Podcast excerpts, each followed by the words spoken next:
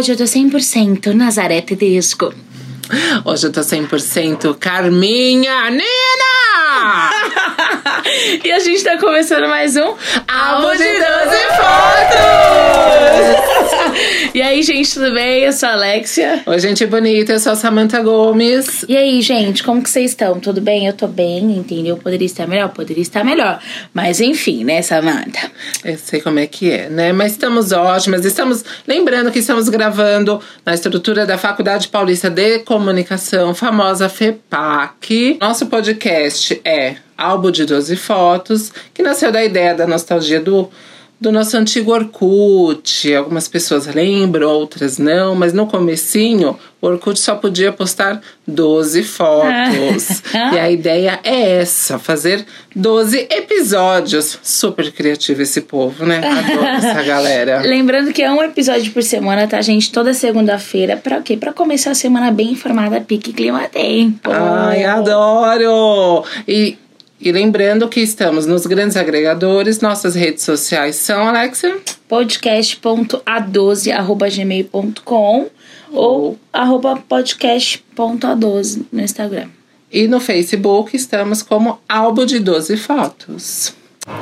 E no nosso quadro Tópicos, estamos recebendo o nosso artista que nasceu em Campinas, amante de grandes ícones da TV brasileira, chegou em São Paulo com 14 anos, fez curso na SP Escola de Teatro, a maior escola de teatro da América Latina.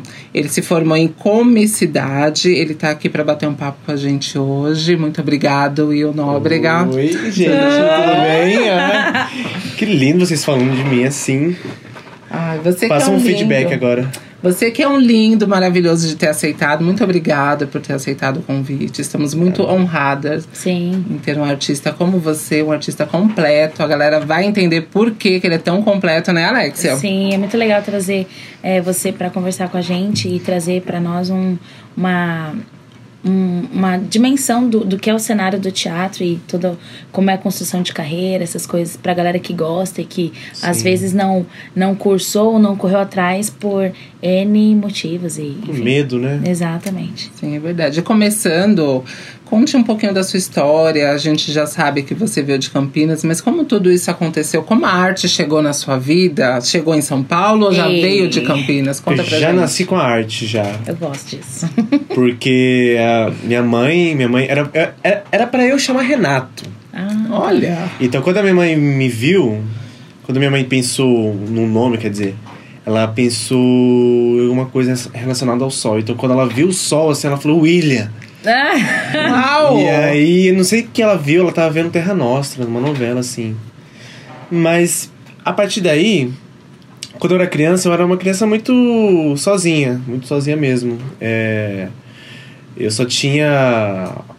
Eu só brincava com meus amigos no final de semana.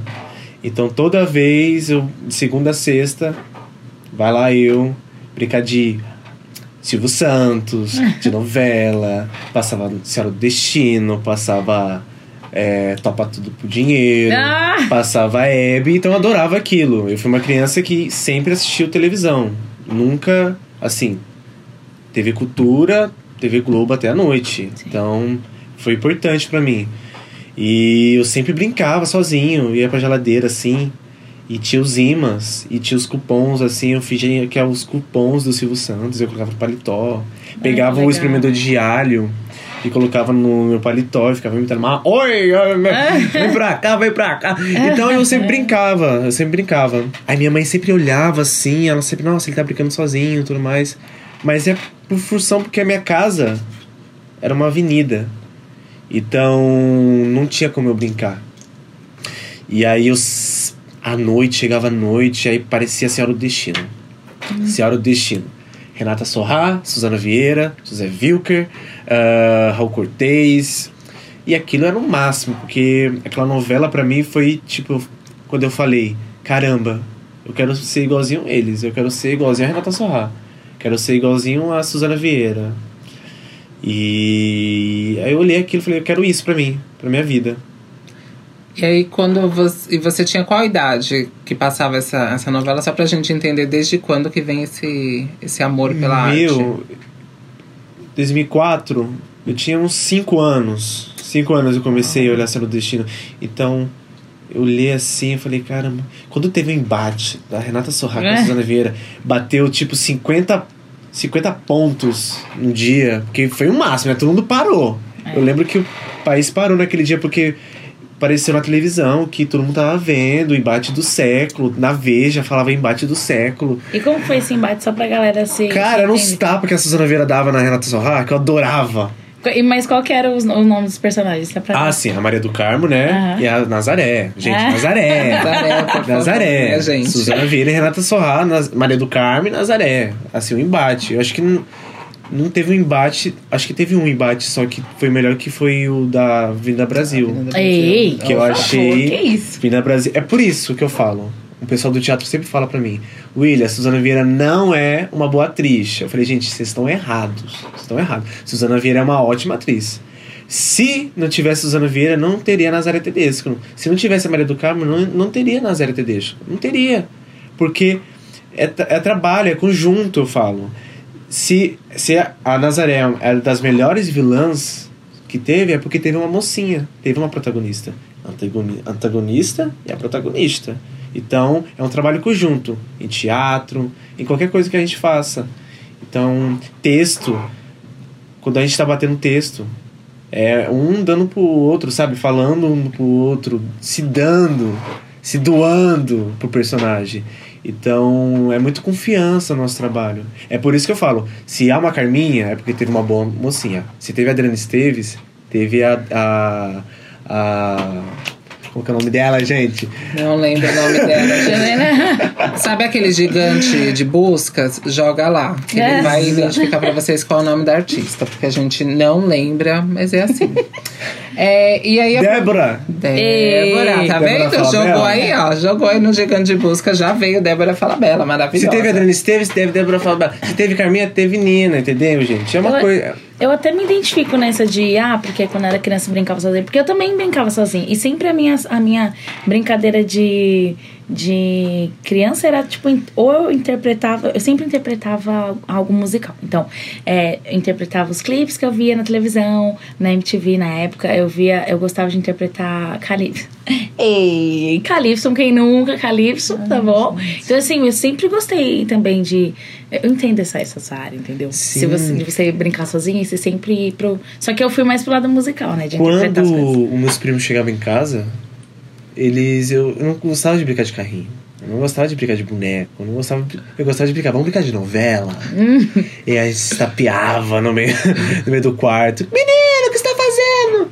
Tô brincando de novela. Eu falava assim pro meu primo: Você vai ser a Nazaré. Ah. Eu vou ser a Maria do Carmo. E a gente se tapeava.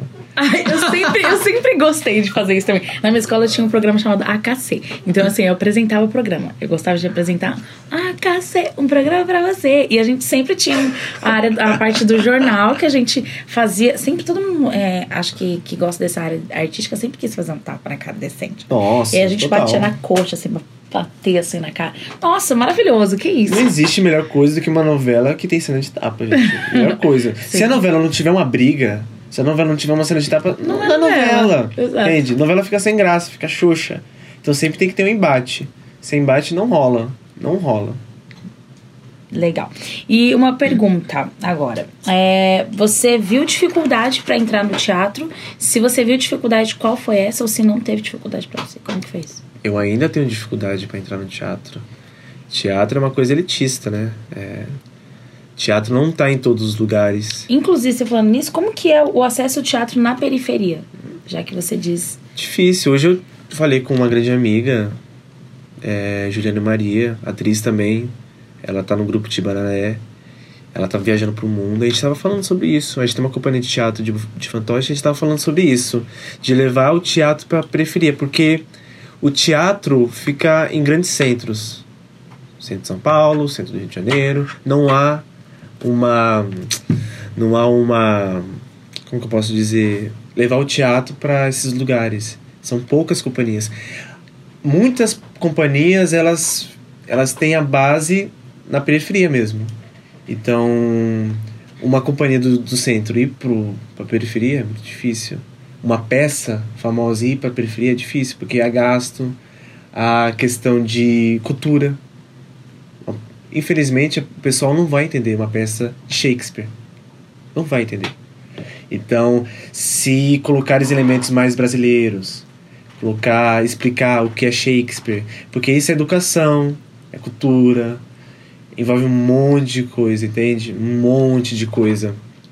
Então, teatro não é para todo mundo. Ponto.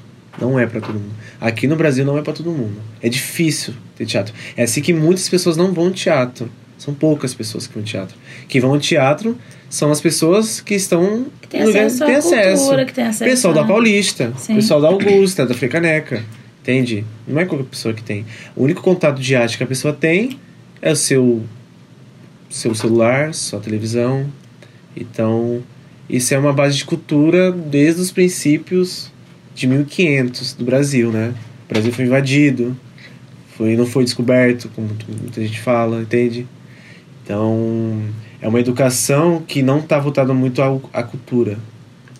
Eu acho que seria importante levar o teatro para a periferia, porque normalmente quando a gente fala de periferia, a gente sempre fala de, é, sei lá, ou é de música, né? De que é um, funk, um grande forte. Sim, ou algum garotinho jogador de futebol que sai de lá.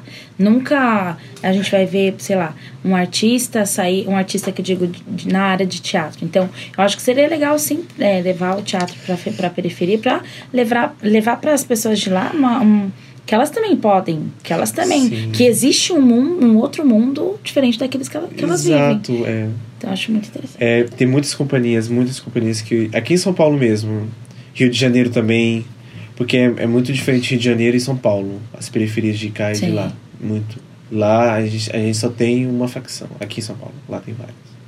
Então, é. Chegar para essas pessoas tem que pedir permissão.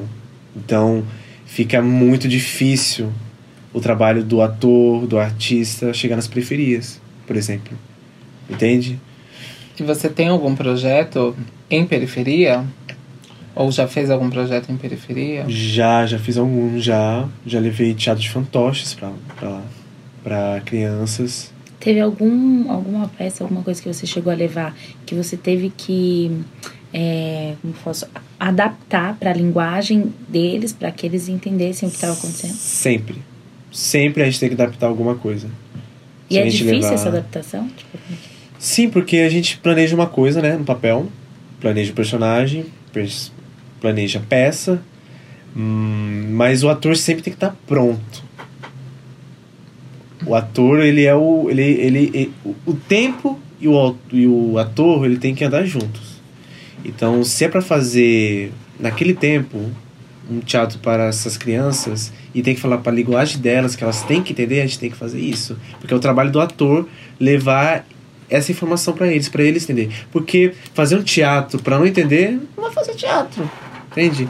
É hoje que muitos atores estão discutindo. Um exemplo, uma amiga minha chamada Duda. Ela fala pra mim, William, eu tô cansado de fazer teatro para artista. Eu quero fazer teatro para minha mãe entender.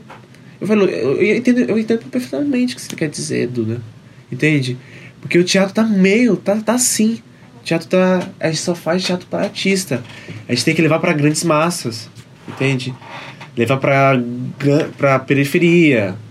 Levar pra, pra, pra ONGs. Eu faço trabalho para ONGs também. Pra crianças também. Acho- FEBEM. Tem muito trabalho pra FEBEM. Acho pessoal legal esse ponto que você fala, porque eu já fui em algumas peças que é muito conceitual, que, que você não consegue entender nada, e aí eu sempre tenho que pedir ajuda para alguém para entender o que, que eles estão querendo falar.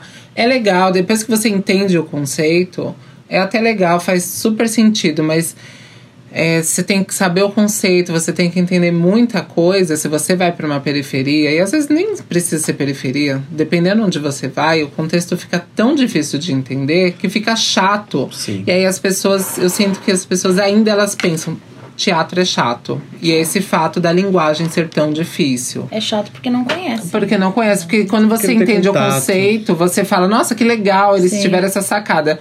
Mas se você não tem esse conceito, se você não tem essa base, é, fica super complicado. Mas esse seu projeto e essa coisa de, de querer falar de alguma forma que a grande massa entende, é incrível, porque isso o cinema fez. É por isso que hoje o cinema ele tem, uma, tem uma, um acesso tão grande pela grande massa. Porque é fácil, eles entendem a história, eles entendem o, conte o contexto Sim. total e vai assistir o cinema e adora. Cinema, sim. E o teatro, se, se fizer também um pouco disso, as pessoas vão começar a gostar e se habituar. Eu acredito que aí, conforme o tempo, elas vão querer assistir uma peça um pouco mais elaborada, porque elas já vão ter o gosto do teatro. Elas vão Exato. poder É. se ver também. Vão nas poder peças, se ver. Isso é, É. incrível. E, você, e você tem algum artista que você goste, que você admire? Do Então- teatro? É, e No teatro, né? teatro. tem muitos. Muitos. Denise Stoklos, acho que não, não tá na grande mídia, mas ela é uma grande artista performática. Qual que é o nome? Denise Stoklos. Ela tem um trabalho de mímica incrível que, se você visse, é que vocês não conhecem, é tão raro. Porque teatro é raro, teatro não é pra todo mundo. Teatro não é pra todo mundo. Não é como cinema. Não é como música que você pode ir. É uma coisa ao vivo, uma coisa que tá ali. É uma magia que acontece no teatro. É... Denise Stoklos. Gostar, eu gosto muito, muito, muito do grupo Parlapatões que tem aqui embaixo, de palhaços. De teatro que eu tô dizendo, né? Uhum. De teatro. Porque se você pegar teatro comercial e teatro. É, teatro conceitual é bem diferente. Teatro comercial, Miguel Falabella. Uhum. Teatro é, conceitual, teatro que baixa renda, é aqui em São Paulo mesmo, no Bexiga. Aqui tem vários teatros. Tem várias rodas de teatros aqui que ninguém sabe. Porque não, não, é, não tem um, um, um, um hábito de ir, de ir ao teatro, né? Você acha que a divulgação também falha um pouco? É, como que é essa divulgação para você? Como que eles divulgam essas? Como você fica sabendo dessas Realmente, peças? a internet é um grande, uma uma grande ferramenta de divulgação, né? Metrô, né? Metrô, três minutinhos. Ah, eu vi uma coisa assim. Música, ai! mar- Maravilha. Mas não há. Quanto é? É de graça? Tem um monte de peça de graça. Um monte. Na Paulista tem várias. Você pode ir aqui na Fiesp, você vai pegar uma peça ótima. Vai ter global, vai ter global. Mas uma peça de graça. Entende? É, não só teatro, museu. Entendeu? Museu. Também tem shows também do Criolo. Entende? Esse pessoal. Tem muita coisa boa aqui em São Paulo, né? Não, São Paulo é um território cultural tão amplo, gente, tão amplo. É o maior do Brasil. Rio de Janeiro não vai ter. O Nordeste não vai ter. O polo de- cultura mesmo é São Paulo. Que é arte, é São Paulo. São Paulo respira arte, né, gente? Isso é verdade. Respira arte. Eu encontrei um amigo meu no metrô. Ele falou assim, cara, ele mora no Rio. Cara, no Rio, poxa, meu, é diferente do que o São Paulo respira arte. Respira, olha, o pessoal anda com uma melancia na cabeça, ninguém vai se importar. É, é porque é arte, né, meu amigo? O pessoal não se importa mesmo porque São Paulo já tá. Já é um convívio, né? Ver pessoas assim. Eu, eu amo São Paulo por causa disso. São Paulo é bom por causa disso, desse, dessa mistura, dessa choque cultural do rock, do funk, do teatro com comercial, com a TV, com o curta. Então, é isso. Ai, maravilha, amo São Paulo. Você falou agora há pouco que você que, é, tem esse desejo de fazer é, um- uma peça, de você trazer é, a arte do teatro para uma linguagem que sua mãe entenda, por exemplo. Aham. É, e falando sobre mãe e família, como que a sua família é, vê o teatro? Porque assim, é, por exemplo, a minha mãe, eu já quis fazer teatro. Minha mãe, tá louca, garota? Você não vai ganhar dinheiro com isso. E como que você lida com isso? Como que a sua família vê o teatro? E como que envolve também é, a renda? Dá para viver de teatro? Como que, como que funciona isso? Never! nunca, nunca dá pra viver de teatro. No Brasil, nunca, gente. Esqueça. Não faça teatro. Não faça. Vai pensar que vai ganhar dinheiro? Não faça teatro. Fernando Montenegro diz isso. Não faz teatro. Não faz teatro, porque é uma. É a pior profissão. Pior. Não é music, não é Instagram. Teatro não tem nada a ver com Instagram. TV não tem nada a ver com Instagram. Entende? A gente tem um mundo mágico, cara. o mundo, a gente cria coisa. Então as pessoas quando olham, puxa, ele tem muito dinheiro. Não é desse tipo. A gente tem, a gente é feliz porque a gente gosta, parece Você que a gente é rico. tesão, né, tem o tesão. Então muita pessoa, nossa, ele tem dinheiro. Gente, eu não tenho nem um pingo. Eu acho que tenho um pouco de dinheiro. É, minha comida para amanhã, eu acho que é isso que eu tenho. Então, não, não, não sobrevive de teatro no Brasil. No Brasil. Se você pegar a França, você sobrevive. Um artista francês so- sobrevive. Nos Estados Unidos, não sei se tem teatro musical na Broadway. Sobrevive. Brasil não. Brasil não tem. Brasil não tem é, condições. Brasil não dá suporte. Não Brasil valoriza, talvez. não valoriza. Principalmente não valoriza os artistas. Não valorizam é, o teatro. Educação e teatro é a mesma coisa. Um país sem cultura não é nada. Entende? Como que o seu país vai ser visto no mundo? O Brasil é visto como um mundo de carnaval. Se você pegar um central do Brasil, da Fernanda Montenegro, que passou agora na Globo, entende? O pessoal, minha sobrinha, uau, que filme massa, é brasileiro, passa no Brasil, pega do Rio de Janeiro até o Nordeste. Eu falei, é, Fernanda Montenegro foi indicada ao Oscar. Por quê? Porque ela é Fernanda Montenegro, brasileira. Entendeu? É isso que a gente tem que valorizar. E as pessoas. Pessoas não. As pessoas sim, porque a gente faz parte de uma sociedade. Políticos, principalmente, políticos, não dão verba para a cultura. E isso se, se, se parece um vírus, porque aí as pessoas. Ah, artistas. Ah, pensa que artistas são ricos. Artistas não são ricos. Principalmente os artistas iniciantes, que precisavam de mais apoio, eles não têm apoio. E aí tem que arrancar apoio de algum lugar. Porque, é, porque o dinheiro. Um exemplo, a Lei Rouanet. Que é tanto. Tem tanto debate sobre Lei Rouanet.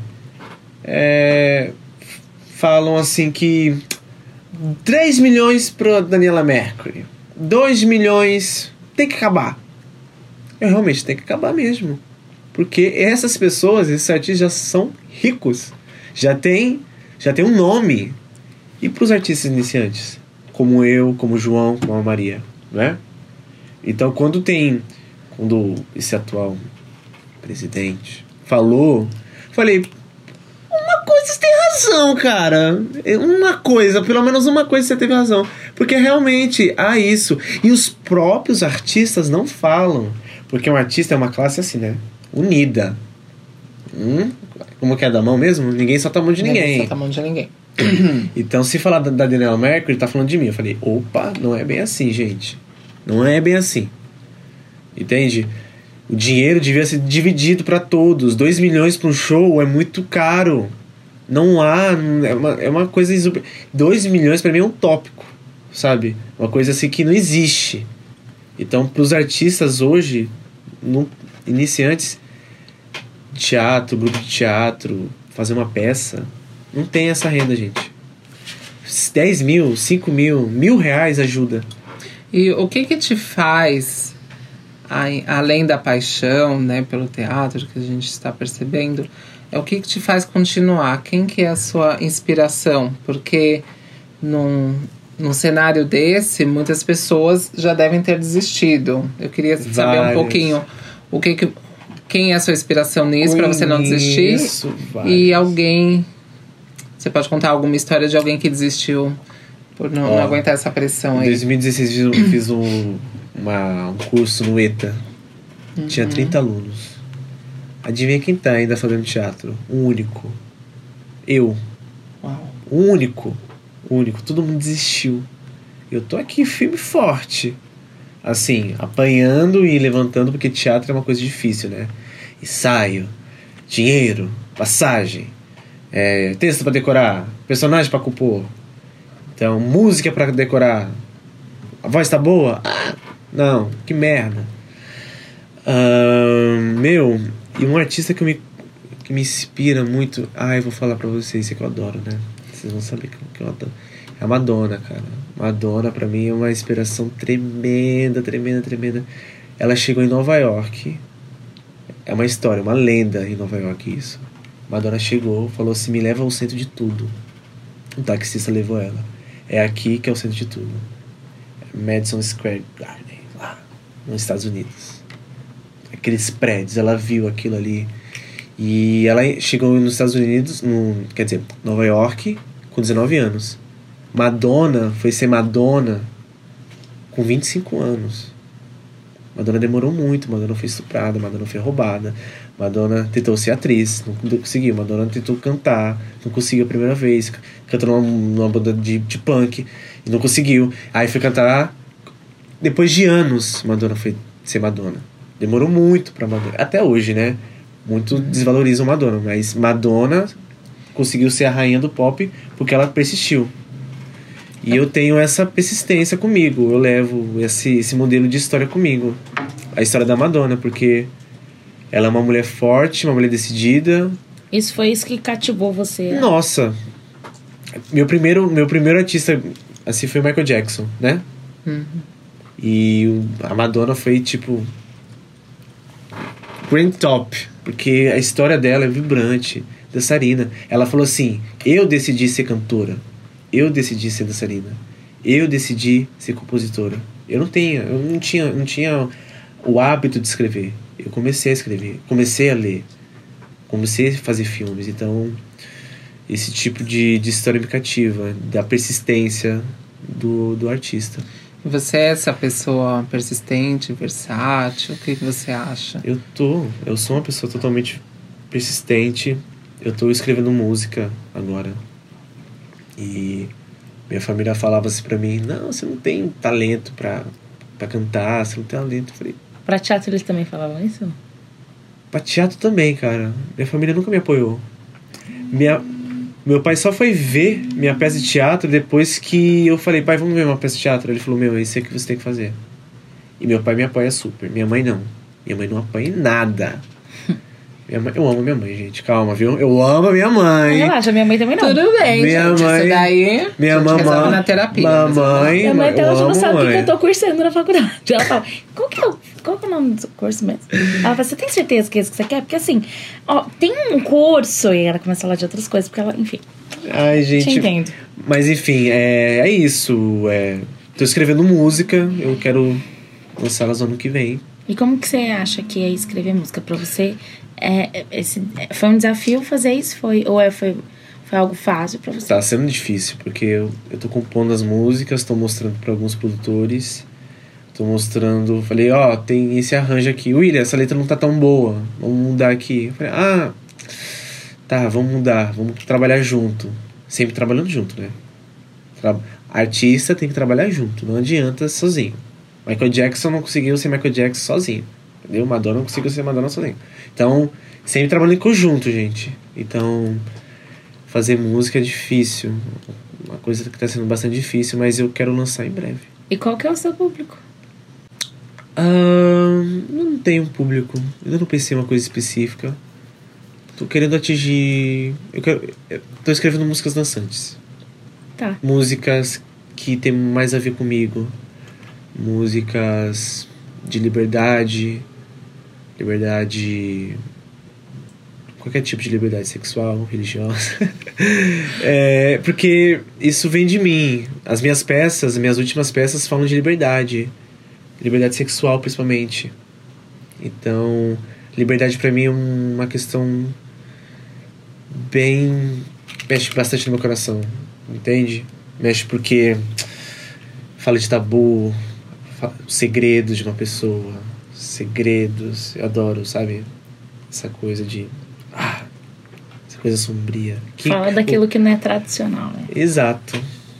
Entendi. E falando disso, dessa, dessas músicas que você tá compondo, você tem algum é, personagem que você já fez? Que você, ou que você. Alguns personagens, sei lá, que, que você gostou de atuar? Ou algum que você produziu? Conta pra Cara, gente aí. Euricão foi um que eu fiz no ETA em 2016. E pra passar na SP Escola de Teatro, fiz essa cena.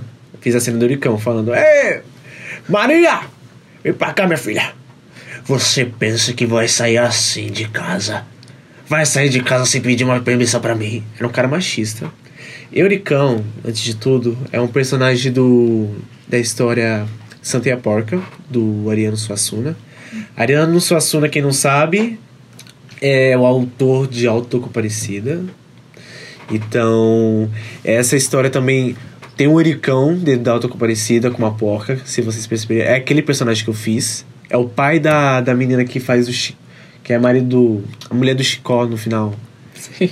É ela, ela é a filha do Uricão. Então, ela foi o, foi, foi o primeiro personagem que eu fiz, gente, assim, que eu gostei. Segundo personagem que eu fiz foi um personagem totalmente andrógeno. Que eu fiquei de calcinha no meu teatro. Ah, eu gosto. Ai, que delícia! Que o nome do teatro. Eu fiz Bufões. Bufões é, é uma. Tinha a comédia dell'arte na França. Então eles sempre colocavam bexigas, sempre colocavam travesseiros. E aí ficava aquelas sombras deformadas. Então eu sempre fiz. Eu, aquele personagem foi importante porque eu comecei a mexer com o público. Mexava com uma menina, mexia com outra. Porque o bufão é isso. O bufão ele pode mexer com todo mundo. Se vocês pes- pesquisarem sobre o bufão, é isso, viu, gente? O bufão ele fala com qualquer pessoa, ele satiriza a pessoa, coloca a pessoa no chão. O bufão é esse. O meu personagem era esse. Então eu andava de calcinha, é, eu falava sobre a questão LGBT. Eu sempre. numa forma de comédia. Meu, meu trabalho sempre foi comédia. Desde o início, sempre foi comédia. Meu trabalho nunca. Só uns dois trabalhos que foram dramáticos. E que meus professores falaram que eu fui muito bem. Não, em dramático. Mas você sabe que os melhores é, comediantes fazem drama incrivelmente, né? Exato, cara. Eu comecei a acreditar nisso aí, porque o meu professor, ele era. O Fábio. O Fábio, ele sempre falava pra mim: Você é cômico, você não vai fazer nada. Você é cômico, você é palhaço, William. Você é palhaço. Falei, tá, calma aí, eu vou fazer. um." Aí eu fiz a casa de Bernarda Alba. E eu fiz a Bernarda Alba. Bernarda Alba. Uma mãe, uma matriarca de sete filhos. E aí eu chegava com o cabelo branco. Ai, batia assim. Batia, chegava assim com as filhas, falava: Cadê o retrato do meu filho? Aonde está o retrato do meu filho, Antonieta?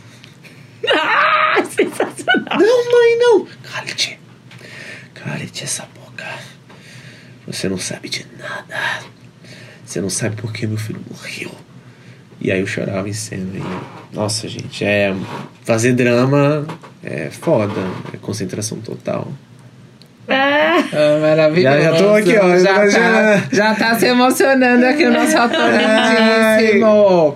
Mas. É... E eu detesto me emocionar, não sei porquê. Sério? Sério, cara, eu não gosto. Você gosta de ver as pessoas sorrindo? Eu sou uma pessoa muito feliz, então quando, eu tô- tô- quando é pra chorar, eu choro mesmo. Eu choro, eu choro pra caralho. Hum, tamo junto, tamo junto. Sorry. Ai, Sabrina, tamo junto.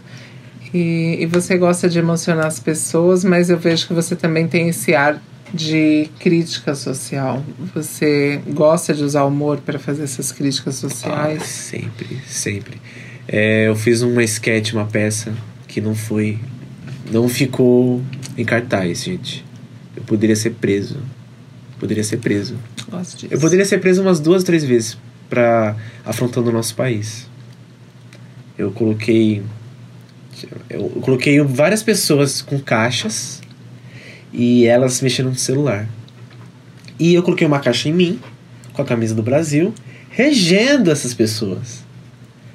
Aí que eu fiz? No final dessa regência, era o hino nacional, eu tirava a calça e tirava a bandeira do Brasil. Assim, e eu fazia assim.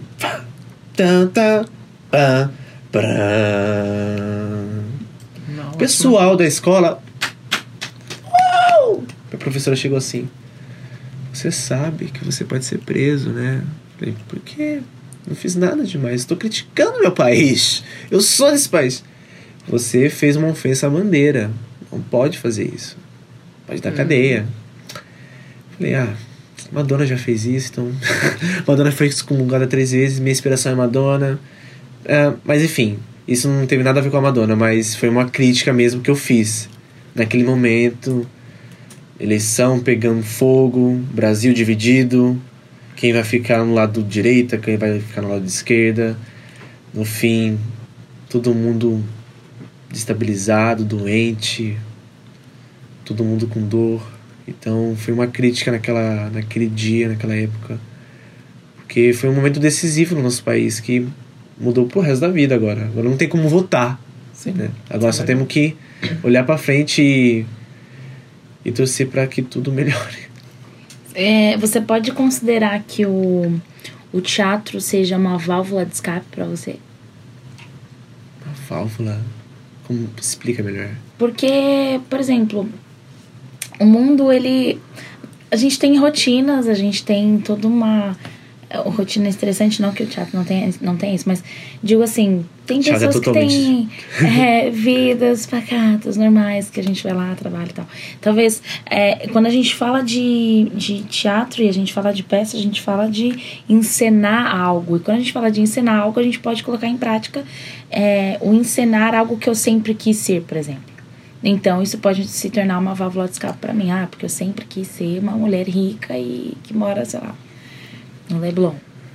Tem Entende? isso. Então, é, o teatro pra você... O que, que você define teatro na sua vida? Teatro tem isso, mas também tem um ponto negativo. Quando eu fui fazer um estuprador, eu tive que fazer um estuprador. É ruim, é horrível. Você tem que pegar aquela energia de uma pessoa que estuprou uma pessoa. Você tem que ler um roteiro. Eu falei, ah, gente, eu não tenho coragem de fazer isso em cena pra frente de 20, 40 pessoas. Uma cena de sexo. Eu fiz. De estupro. O meu personagem era um tio que estuprava a sobrinha e ele gravava. Minha, a peça era essa. O nome da peça era Os Borsas, no qual eu adorei também. Foi minha primeira peça na SP. E eu fazia essa cena. Então, quando eu fiz o Uricão, maravilha. Ah, sim, há uma coisa de identidade do ator com o personagem. Né? Ai, que maravilha! Esse personagem. Mas quando você recebe um personagem como esse que eu recebi, ai, gente. Mas eu falei, vou fazer o melhor. O melhor. Pra todo mundo ficar odiando esse cara. Não pode deixar esse cara coitadinho. Até porque o texto não deixava. Primeira coisa, eu li o texto, não vou mudar nenhum pingo do texto. Só vou acrescentar. Acrescentar, tipo. ahn, o que pode ser feito no texto para melhorar? Né? Que ação que eu posso fazer aqui? Posso colocar a sua mão. E primeira coisa, é, eu fiz com a minha amiga, Giovana. Ela é grande atriz, ela tá fazendo palhaçaria também. No. Fugiu o nome. Mas ela fez humor junto comigo. E eu falava, Giovana, onde colocou a mão? Não, você pode. Tem atriz que, né? Tem atores, eu também sou meio assim. Onde que eu posso tocar? William, tá livre. Ela falou, Giovana, Giovana é uma atriz, ela falou, William, tá livre, você pode mexer em qualquer lugar, eu deixo.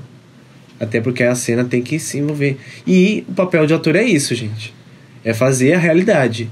O que acontece. É, é, é pra ser real.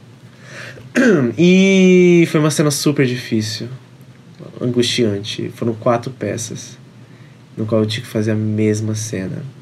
E o pessoal ficava. Não era comédia. A peça era comédia, mas uh, o ponto era dramático. Então eu fazia isso aqui: comédia, comédia, comédia. Drama, terror. Então caía um. O pessoal ficava meio assim: nossa, meu, você fazia um personagem tão. tão alegre. O personagem era todo roxo, vestia todo roxo. E do nada se virou vilão no negócio. É. é isso acontece quando um bom ator atua. Maravilhoso. Né? Não, eu falei. É porque é, a- essa peça ela foi se construindo. Foram três vezes que se construíram. E a primeira peça que eu fiz desse papel, eu era nada. E aí foi a segunda peça. Aí colocaram um papel melhorzinho. Aí eu entrava mais. E no terceiro eu já era o vilão. Não falando que eu sou bom. Mas se dá o papel pra mim, eu faço o papel muito bem. é, é isso que o, o ator tem que, tem que entrar, gente. Tem que ser o melhor. Quando você entrar com um ator na sua frente, você tem que entrar assim. Você não vai ganhar de mim. Mesmo se você fazendo um, um lixeiro ou fazendo uma pessoa rica. Entende? Você tem que abrir a porta, a melhor porta possível. Entende? Se- Sempre fazendo o melhor. Nunca fazendo. Porque a- a- a- o público, ele percebe uma baixa energia. Fala, mansa, desse jeito, assim. O ator tem que falar alto. O ator tem que ter projeção. O ator tem que fazer assim, tem que ter mãos, entende? E é isso. E foi, foi triste. Foi triste. Então, Mas o no- teatro nem, não é sempre. Não é mil maravilha, gente. tá? Teatro, não faça o teatro. Eu falo de novo, não faça o teatro. Então você define teatro na sua vida como? Uma palavra aí.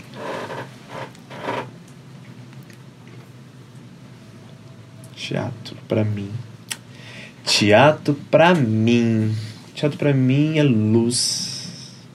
Luz. Teatro foi a melhor coisa. Teatro é minha terapia.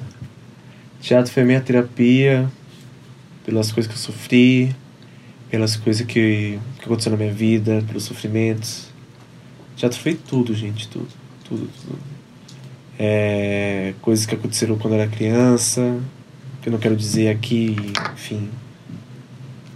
É, coisas tristes que aconteceram. Mas hoje, graças ao teatro, eu sou uma pessoa muito mais forte. Eu sou uma pessoa que gosta de viver a vida.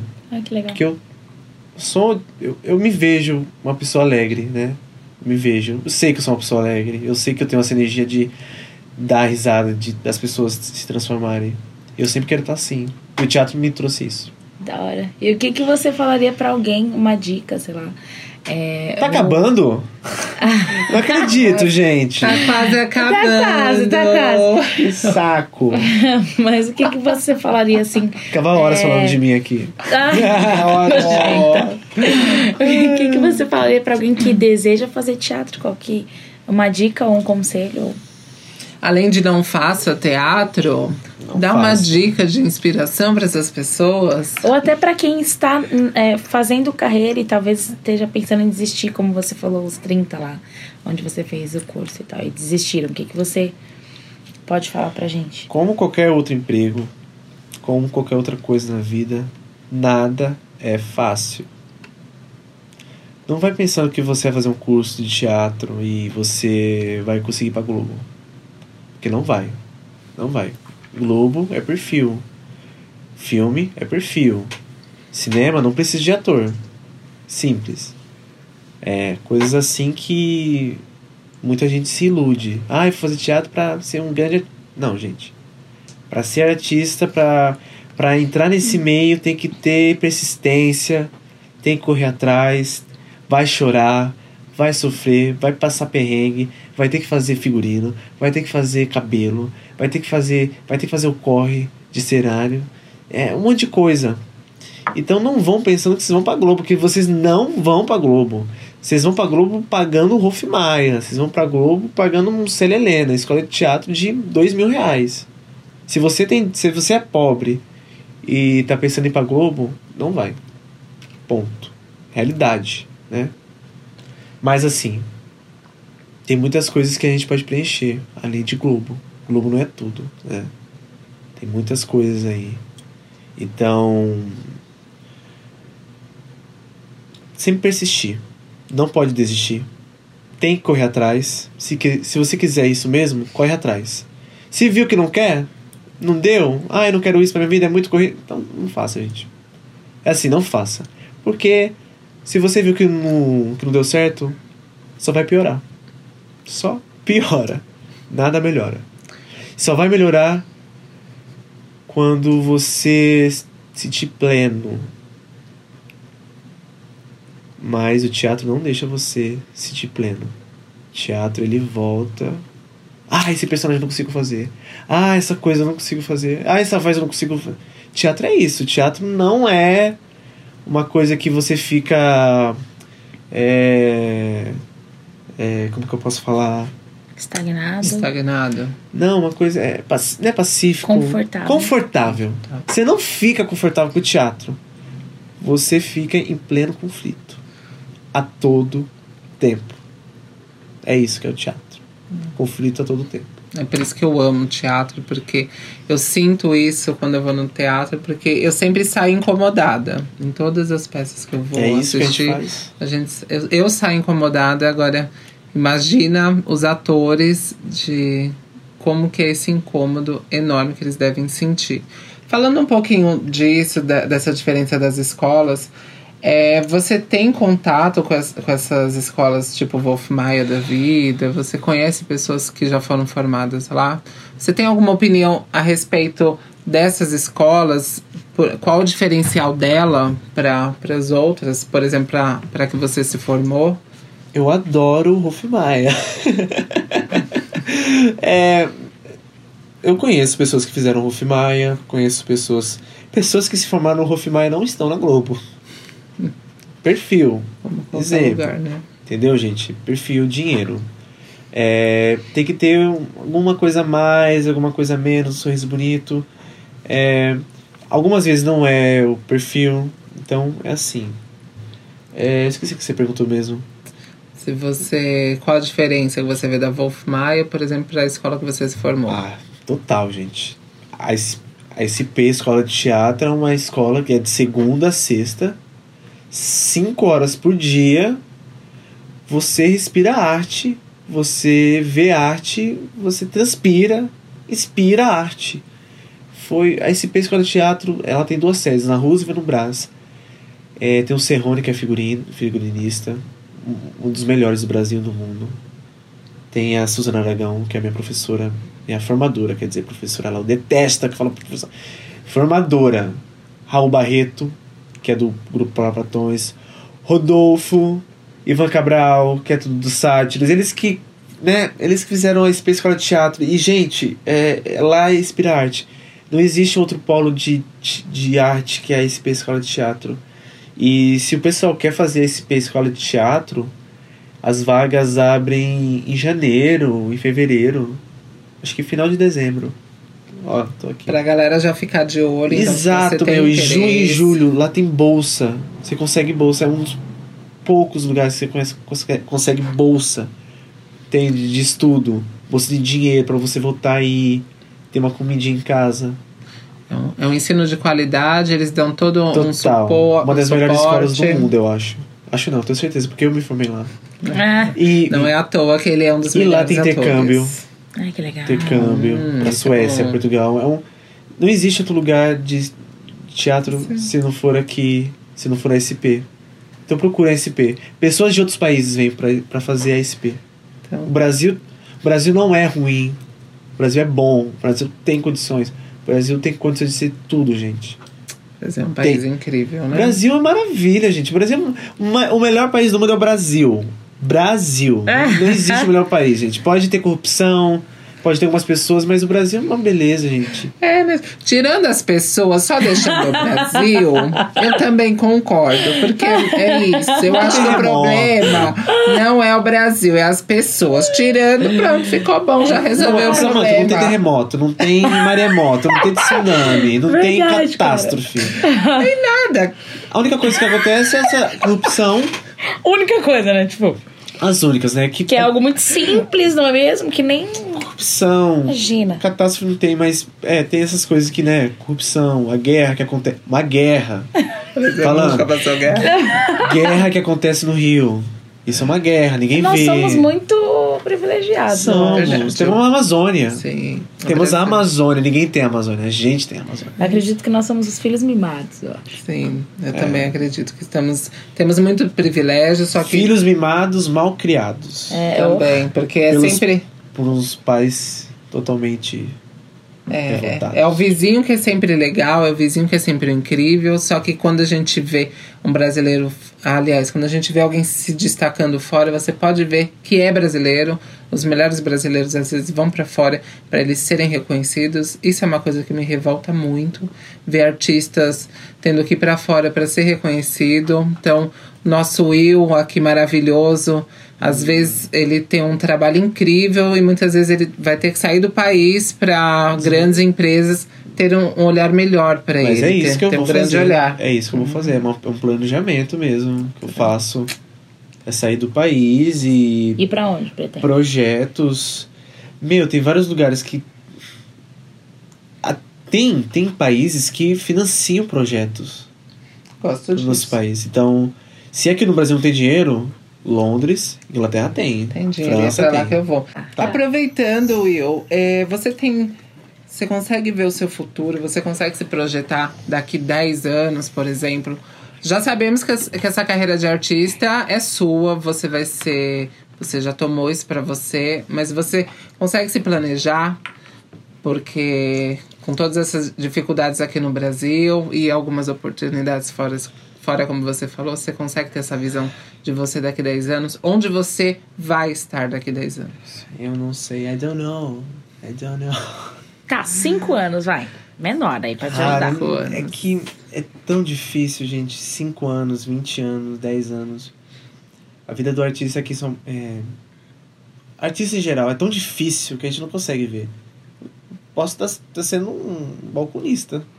Entende? Não tem, Uhum. não tem uma coisa que você fica confortável, né? Difícil, não tem.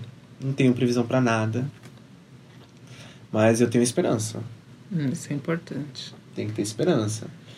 É, eu, eu quero lançar minhas músicas Uhum.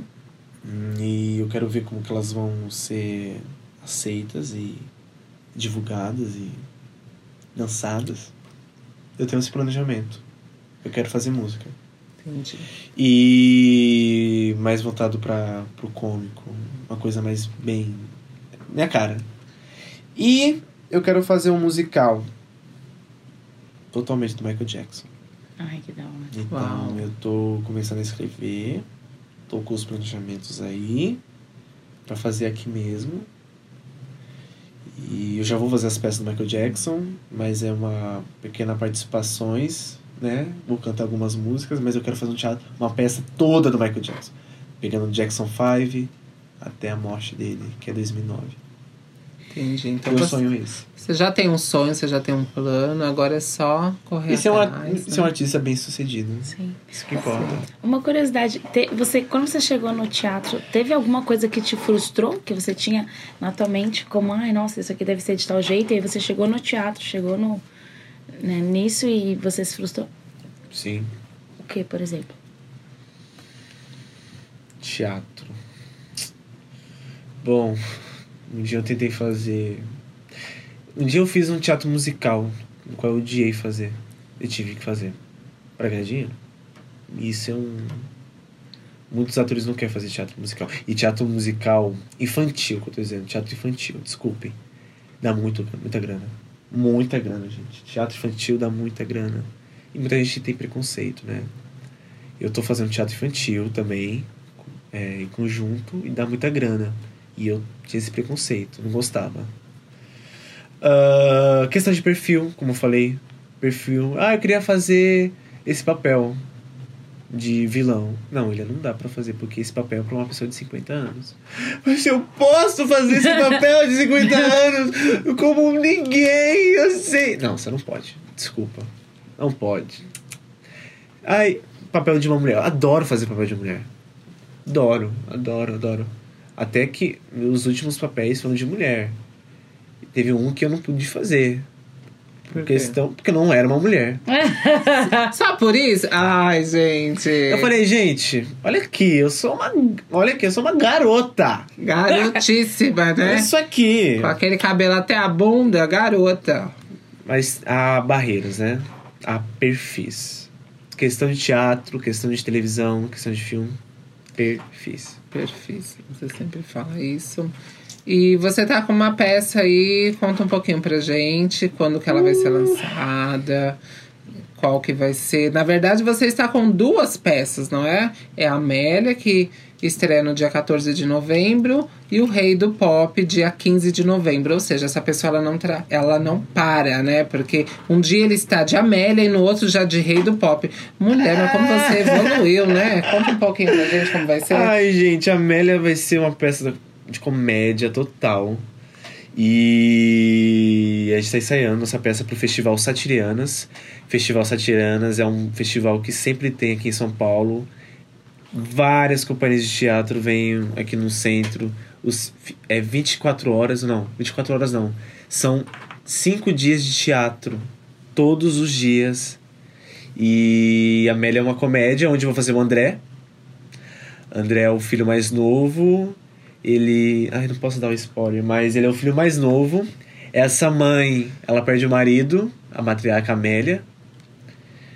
E eu não vou dar o spoiler porque eu vou falar a peça toda e me segurem aqui. Mas é uma peça, é uma comédia, gente. E eu vou fazer o André. E o André é o filho mais novo, ele vê vulto, ele vê o espírito do pai. Olha aí, gente. Então já deu uma colherzinha de chá pra galera, pra ficar curiosa. E vai curtir 14, o Will. dia 14 e a- o horário eu não sei. Eu vou postar nas minhas redes sociais o William Nobre e o William Nobre no Instagram. Aí, ele versão básico, ele tá certíssimo. E o rei do pop, nossa, de quem será que ele vai falar, gente? Ai. Tô super na dúvida agora. É, o rei- Ai, gente, o que, que eu vou fazer, né? Então, a, a peça a peça vai ser sobre o, o rei do rock também, o Elvis Presley, e é o rei do pop. Então, a peça vai ser três personagens, Rita, Fred e, e o Raul. Eu vou ser o Raul. A escola tá em falência por causa do Sr. Bola. O Sr. Bola é o dono da escola, ele tá em falência. E ele quer apresentações rápidas que ganhem dinheiro. E o pessoal planeja um show. Então, a gente vai desde os anos 50 com Elvis até os anos 80 com Prince e com Michael Jackson. E aí, as músicas não, não vou contar. Se vocês quiserem ver, vai ser na Vila Leopoldina, às 15 horas, no dia 15, na sexta-feira. É, o ingresso acho que vai ser 20 reais o ingresso. A peça vai ser muito legal, uma peça infantil, uma peça pra família. É, é tem uma pegada infantil por causa dos personagens, mas as músicas vão ser músicas adultas que o pai e a mãe vão lembrar. É, uma, é um flashback do avô à criança de 5 anos. Que legal. Que delícia, é uma peça pra família toda, né? É, Vai já alegrar como-. Pra família! família, né? Bem nostálgica, eu gosto. E aí já fica pra como dica cultural, galera. Você não sabe o que fazer nesse seu. feriado, vai ser no feriado, dia Aí, ó. 15. Feriado, já no- consegue, já tem essa Pedrinha, não quer pegar trânsito, não quer pegar praia cheia, vai Vila pro teatro, gente. Maravilhoso. Vai ter aqui no centro várias peças de teatro aqui no centro de São Paulo na, na semana do dia 14 até, até dia 16, um domingo. Gente, só vem, vem prestigiar o teatro brasileiro, o teatro de São Paulo, que é tão rico. É tão rico. Há tantas pessoas, há tantas variedades, que é uma maravilha. E agora sim, está acabando. Ah, não! Eu não quero que acabe. Ah, é, o que é bom dura pouco mesmo, né, gente? Ai. É verdade. Sabe o que parece? Que eu tô chupando um picolé de chocolate. Ai, que delícia, meu rapidinho. amor!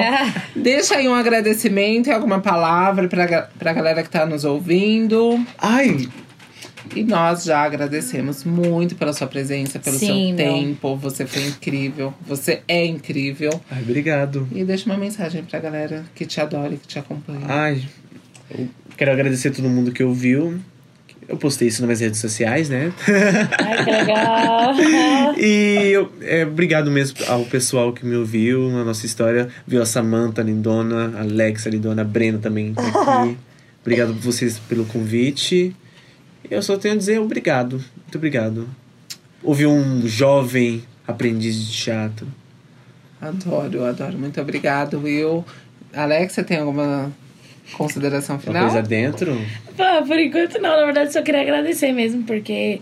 É... Cara, porque esse, esse bate-papo foi muito gostoso, entendeu? A gente acaba se envol... Quando se trata de arte, eu sou suspeito pra falar, porque a gente se envolve mesmo, entendeu? Algo que tá. Eu digo que realmente, como você falou, a gente nasce assim. Que, acho que quem é envolvido com arte, quem nasce um, um artista. Só que durante a vida vai é, entendendo o seu espaço, o seu talento, enfim. É por isso que eu acho muito gostoso, assim, conversar sobre isso. Então, muito Obrigado, você- gente. Trouxemos Obrigado. você aqui você foi muito divertido, cara. Obrigado. Uh! Thank you! Segue o Will nas redes sociais. Qual é as redes, Will? William Nobre para todas as redes sociais: Facebook, Instagram, William Nobre. Ali vocês vão acompanhar meu trabalho, meus vídeos, dança, canto, música, posicionamento político. Mentira. Enfim, é isso, gente. É...